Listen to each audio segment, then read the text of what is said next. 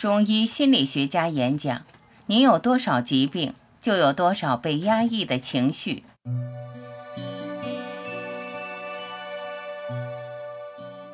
你有没有发现，人稍微上点年纪，各种各样的疾病就来了？疾病背后真的只是因为年纪大了吗？世界心理卫生组织曾提出，百分之七十以上的人会以攻击自己身体器官的方式来消化自己的情绪。当情绪被积压到一定程度，就会在身体上爆发。西方医学将这种持续的担心。或过分的相信各种躯体症状的情况，叫做躯体化障碍。你是不是也经历过这样的困扰呢？下面就让我们来一起聆听中医心理学家萧然老师的演讲。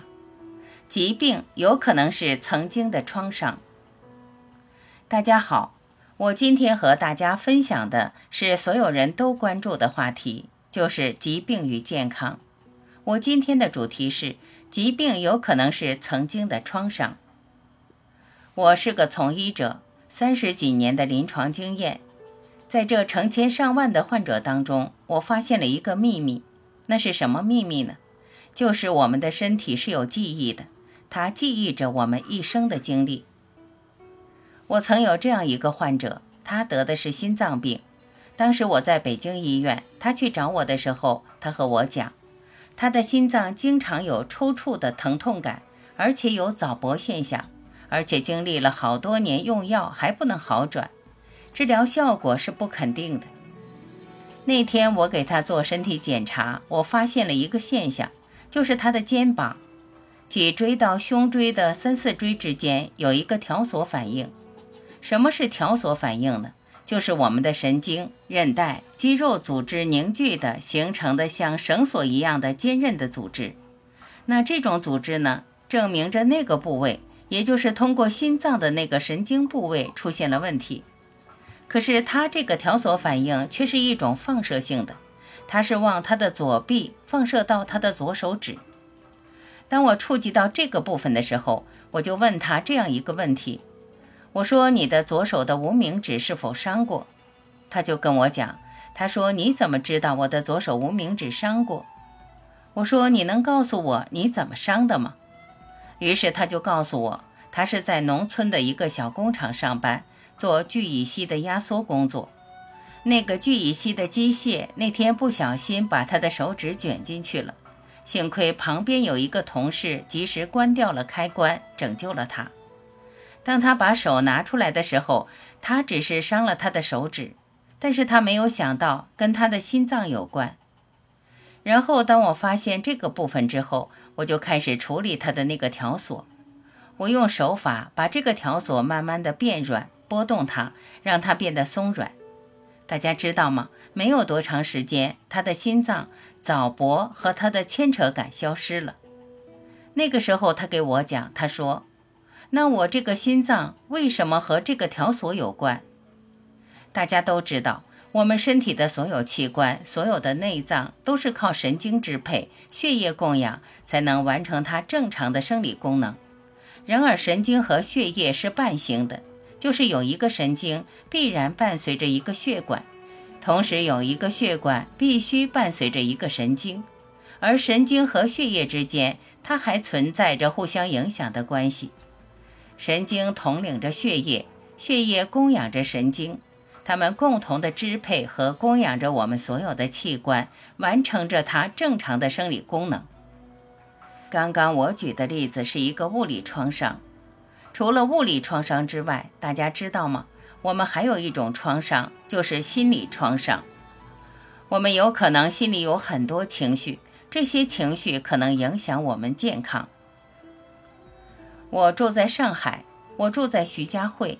我有这样一个患者，是我的邻居。他的女儿当时带他去找我。他得的什么病呢？心衰，就是心脏不能正常搏动了。摸他的脉是颤抖的，心脏也是颤抖的。他跟我讲了，他妈妈得的是心脏树枝断裂，就是心脏内部的自主神经撕裂了。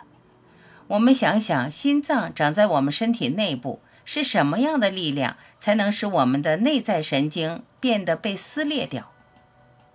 那天我看到他，他很危险，因为随时都有死亡的可能。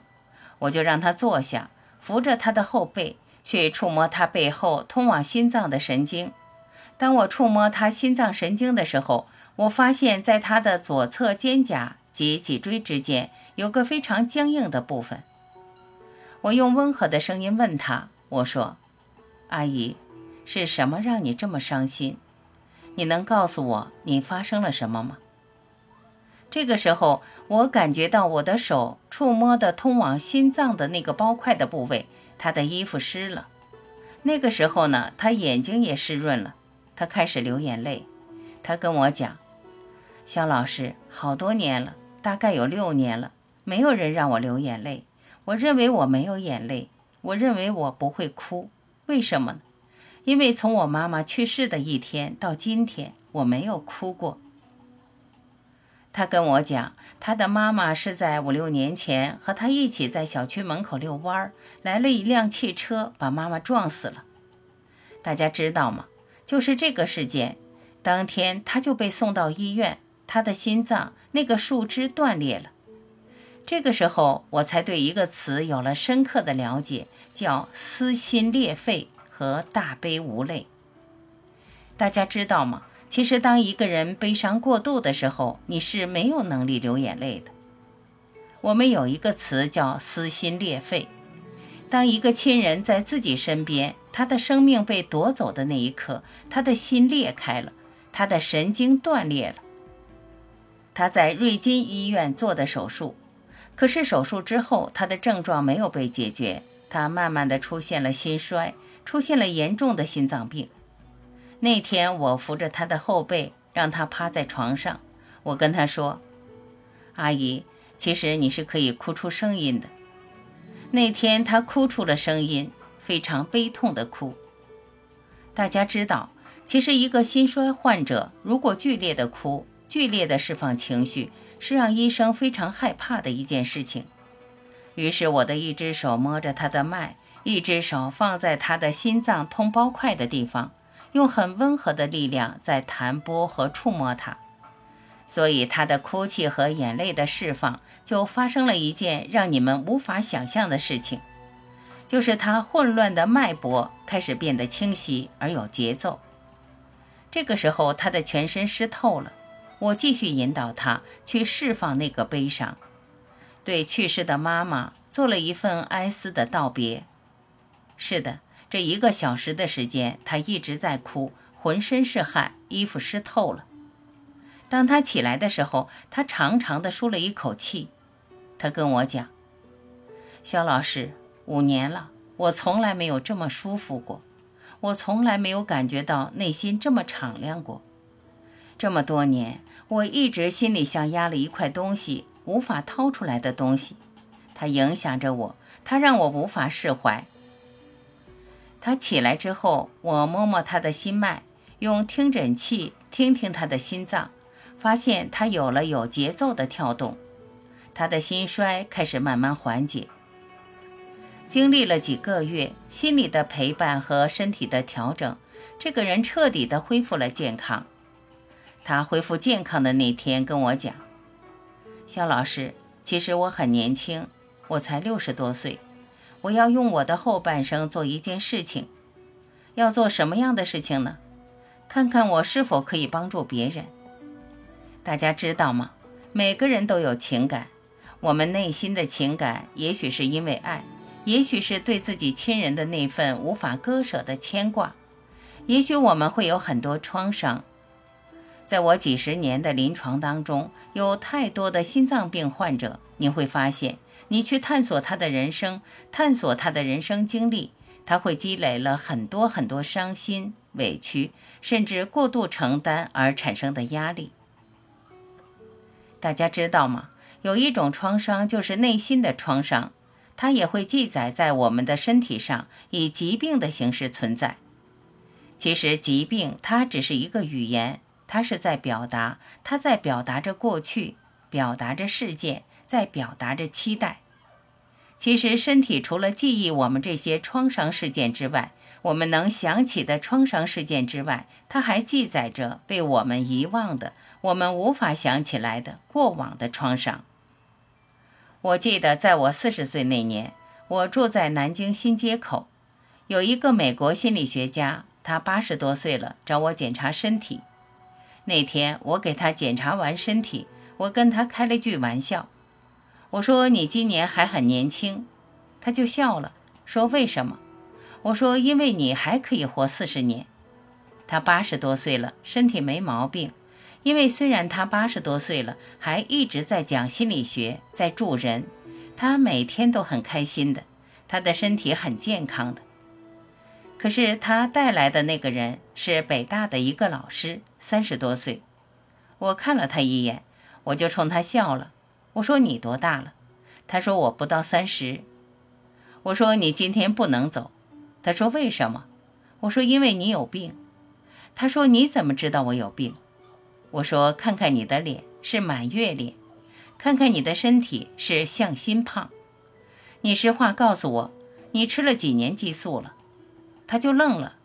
他说你太神奇了，我吃了八年激素了。我问他得的什么病？他说：“我得的是一种系统性疾病，叫脂膜炎。大家听说过这个疾病吗？就是全身有膜的地方，包括内脏都发炎。听明白了吗？相当于红斑狼疮，相当于类风湿，相当于强直性脊柱炎，是一种系统性的结缔组织疾病。那天我把他说愣了。他说：‘那你能不能给我检查一下？’我检查了他的身体。”大家知道吗？我从他的身体上摸到他腰椎和骶骨这个部位是板结不通畅的，而这个部位又影响着我们全身的内分泌系统和免疫系统。大家知道吗？他还记忆着的信息，就是在我们的童年的记忆当中，记忆着我们七岁之前的经历。于是我就和他开了句玩笑。那个时候我还没有学心理学。我说，在你五六岁的时候发生过什么？然后他就开始回忆。他说，五六岁的时候，我爸妈离婚了。我说不对，你爸妈离婚不应该给你造成这么大的创伤。我说你还发生了什么？他说那就想不起来了。那天呢，因为我还没有学心理学的时候，我给他做了一个蹩脚的催眠。我说你趴下，他就趴下了。他趴在床上。我说你放松，他就放松，因为他是学心理学的博士。我说你回忆，他就开始回忆了。我说怎么回忆？我说你使劲儿回忆，回忆在你六七岁的时候发生了什么？你是否还记得那个时候所有的经历？他很配合我，他就进入了自我催眠。他深呼吸，全身放松。然后他就开始闭上眼睛，进入了一种自我的很深的催眠当中。而我呢，把手放在他的骶骨和腰椎那个部位，然后开始慢慢抚动。大家知道吗？身体它的那个记忆，如果你用温和的力量，是可以把它唤醒的，会唤醒曾经的记忆。那我去触碰这个地方的时候，忽然间他的身体开始颤。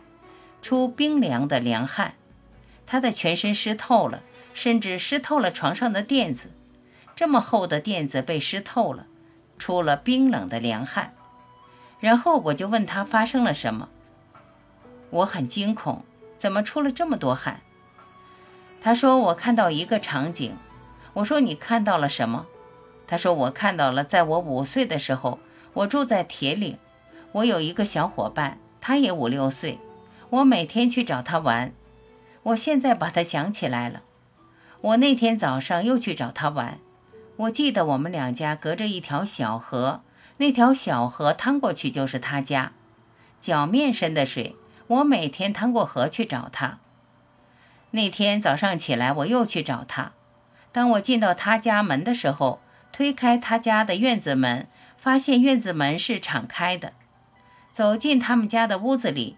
屋子门也是敞开的，我发现他们家一家五口人被杀死了，那个孩子就是他的同伴，身首异处。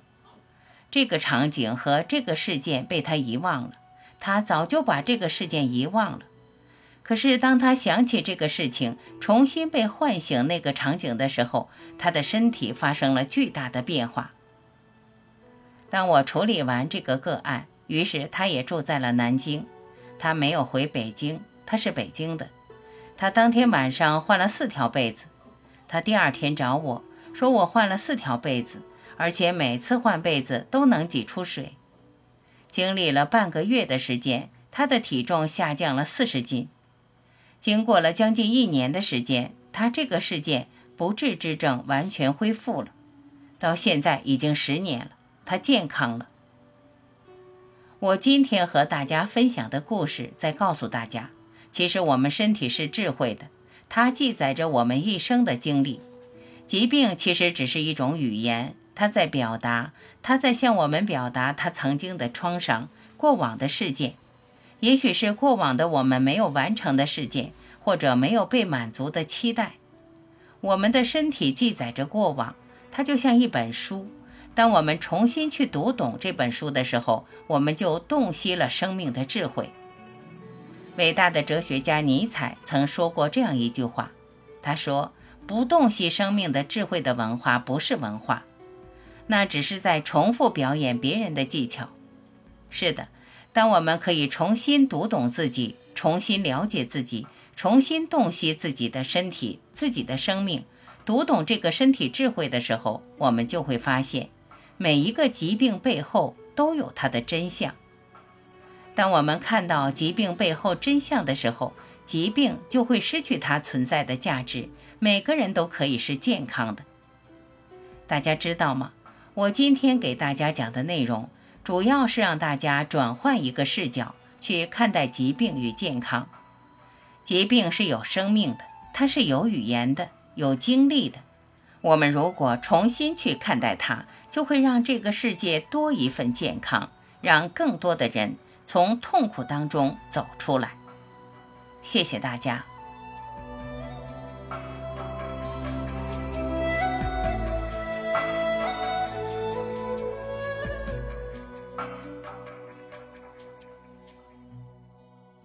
感谢聆听，我是婉琪，再会。